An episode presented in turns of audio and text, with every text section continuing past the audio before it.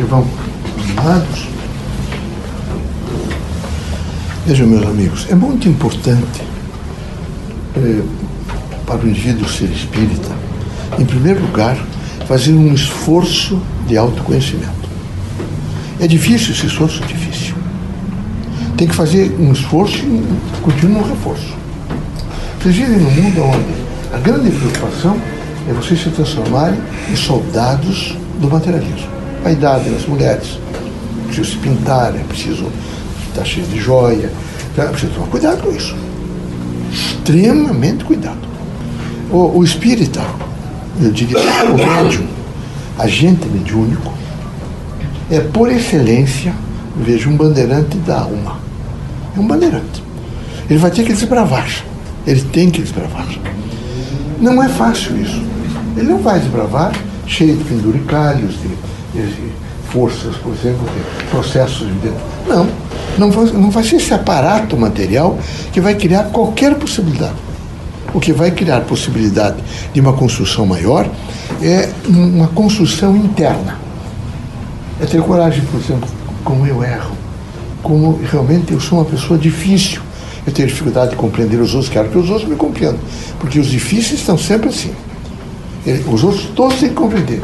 Eles, eles se acham, evidentemente, superiores. Eles estudaram, eles foram bem criados, eles, eles nunca assumem a posição de que são eles que criam desajustamentos.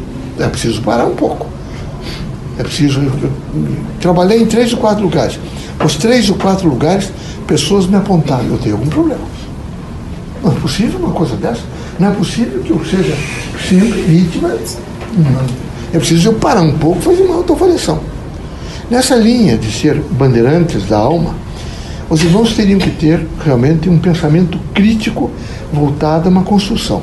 O mundo está difícil. Vejam, todos os dias vocês alcançam as ameaças de guerra. Os grandes líderes das nações, dessa constelação de nações, são sempre a dizer para vocês que eles podem, a qualquer momento, que eles estão armados, que eles estão dispostos à guerra. Então, eles estão, nesse momento, pra, quase que anunciando morte. Vocês sabem que isso é grave. Muito grave. E não imagine hoje que vocês teriam qualquer possibilidade de, de assinar, nesse momento, uma declaração de guerra sem uma destruição quase que imediata, no primeiro momento, de um terço da humanidade. As bombas que eles utilizam não são as bombas da guerra, da Primeira Guerra Mundial, nem da Segunda. Elas são altamente mortíferas, não só naquela localidade, mas elas fazem uma sucessão no espaço e onde passo realmente é morte. Vocês vejam nesse momento aquela explosão de Chernobyl e até hoje vocês imaginem que há pessoas ainda contaminadas e, e fazendo óbito em face crianças, crianças estão nascendo. O problema da atomicidade é muito grave. Então era preciso que todos, vejam, é, esse, esse século XVII, ele permitiu que vocês se instituíssem na Terra, e eu também, porque eu vivi na Terra, né? e nós ficássemos em um pragmatismo materialista em torno de uma estrutura o quê? Mecanicista passou-se a admitir abertamente Descartes, Newton, é? Bacon, e eles se assumiram, evidentemente, assumimos no tempo e no espaço, e passamos rapidamente a fazer o protocolo deles, todos. Boa parte do comportamento de vocês é o protocolo newtoniano. Sair do protocolo, vocês podem ser criticados, vocês podem imediatamente não receber não é, a aprovação que vocês querem, porque vocês passaram a aceitar exatamente, veja o protocolo newtoniano, que é mecanicista, é? que criou uma certa. tudo está dentro de uma regularidade. O mundo real é o compacto, aquele que eu posso tocar. Não existe de maneira nenhuma possibilidade do espírito. Eles afastaram-se definitivamente de um sentido de sensibilidade. Então, sentir, vejo, para começar a pensar e possar agir, eles dizem que agir. Eles nem vão no processo de sentimento, de colocar os sentidos todos alçados para receber da melhor forma possível e vocês poderem compor pensamentos adequados e agir adequadamente. Não, não interessa. A coisa deve ser absolutamente numa ordem materialista. E assim veio esse ritmo, provocou a Primeira Guerra Mundial, a Segunda Guerra Mundial, e estão nesse momento intensamente propondo que não terá terceira, terá uma destruição em massa. É preciso rapidamente o pensamento de todos os religiosos, aliás, religião, a doutrina dos espíritos, veja, ela traz permanentemente mensagens que são padrão. Padrão une, protocolo desune. As ideologias religiosas não podem ser protocolárias. Elas não podem. Elas imediatamente seccionam os homens uns dos outros. É a minha religião que vai efetivamente responder. E cria um grande transtorno. Quer aumenta a dor social, aumenta a angústia, aumenta as exóticas e aumenta o espírito de guerra. Porque quem está com a verdade sou eu. A religião, ela tem que ter o padrão que une. E, então, toda a sua ideologia deve ser efetivamente o padrão que une. Quem sabe, na apresentação do Deus que se coloca dentro de todas as ideologias religiosas, seja uma conotação diferenciada. Mas Deus é um só. E era preciso entender, ao entender isso, era preciso que todos estivessem absolutamente em prontidão para entender a fraternidade, o amor, a compreensão e aceitar a diversidade do pensamento das pessoas no que diz respeito à concepção de Deus, à concepção do universo, à concepção do mundo, consequentemente à concepção das pessoas. Não se pode, de maneira nenhuma, padronizar. Então, todos serão iguais. Primeiro que não dá certo. Criaria um grande constrangimento e um estrangulamento, evidentemente, da verdade.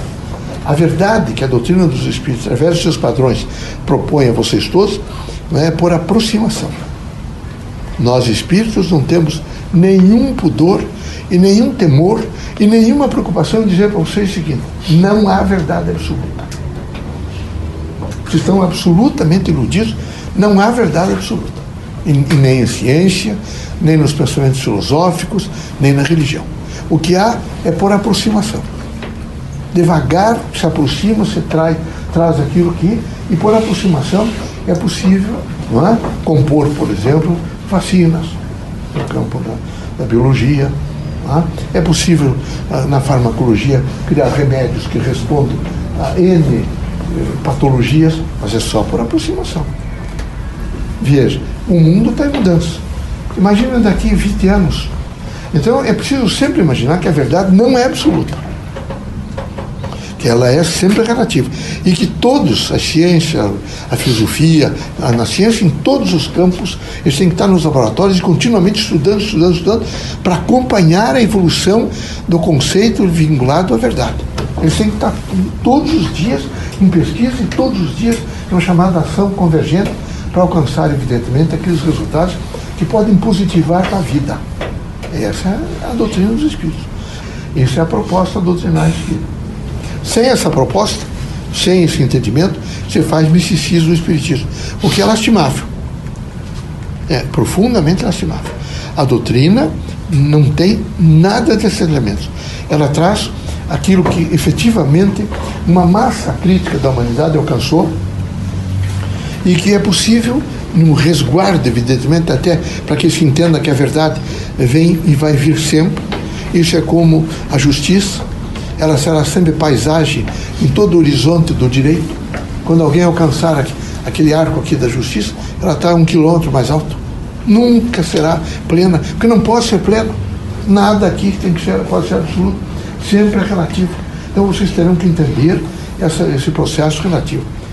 E terão que entender que na vida de vocês, na vida de toda a natureza, na vida de todos, então toda a vida não inteligente e toda a vida inteligente, é não linear. Sempre não linear. Não se pode esperar linearidade. Nunca. Esperar. Outro elemento fundamental é o processo dissociativo mecanicista desse século XVII chegou até esse século XXI com vocês absolutamente divorciados da morte. Vida significa morte é um binômio fundamental. O berço e o túmulo não podem ficar isolados. Até os espíritas se desesperam, se da morte, como se fosse, veja, a humanidade inteira que sucedeu vocês, todos eles desencarnaram. Ninguém ficou aqui. Vocês não aceitam. Mesmo sabendo que vidas têm que significar morte. Aliás, que diga um homem que está com 99 anos e um pouquinho de lucidez, o que será que ele pede? Deixar a terra. É tudo difícil. Então, esse é o momento que vocês têm que imaginar. Ninguém pode ficar o dia inteiro, vou morrer, vou morrer. Não. Mas não pode ficar dissociando isso. Dissociado cria crise. Cria essa angústia, o sofrimento, desorganiza a família e deixa as pessoas datadas. As pessoas que debruçam ali. Hoje faz 20 anos que minha mãe desencarnou. Desde aquele dia, nunca mais fui feliz. Datou. É o processo materialista que data as coisas e impede as pessoas de ser efetivamente felizes. Mas que estejam sempre compreendendo que deve estar dentro de um processo de não linearidade. Se vocês esperarem que tudo vai ser igual amanhã, vocês são lineares. E nessa linearidade vocês vão ter grandes decepções. Grandes. Porque vocês não vão entender a evolução. Deus abençoe vocês todos. Jesus os ilumine. Que vocês sejam corajosamente fortes firmes e têm o propósito de fazer o melhor. A noite é estrelada e tem lua para quem realmente se sente feliz e realizado. É escura, fúnebre, difícil de caminhar para quem é negativo e vive sempre procurando o pior. Eu espero que vocês tenham sempre noites iluminadas, que vocês tenham dias ensolarados e quando chover lembrar de que no ciclo da vida não é? é fundamental oxigênio e água.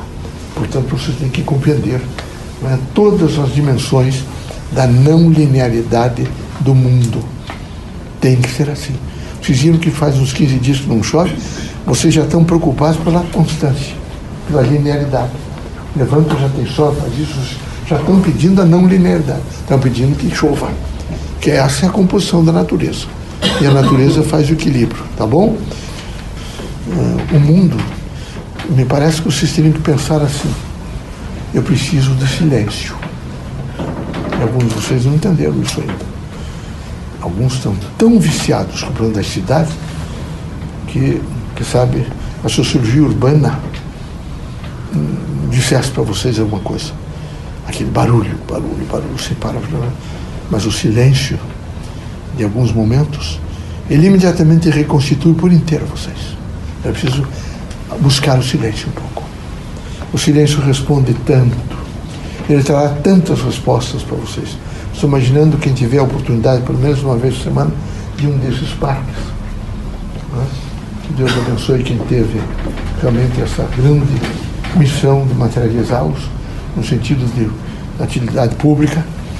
Vocês pararem um pouco onde tem o silêncio e fazerem um pouco de indagações interiores através do silêncio quanto vocês vão crescer, quanto vão evoluir, quanto vão ficar mais humildes, quanto vão compreender mais a, a própria biologia e quanto vão se desprender um pouco do mundo. Tá bom?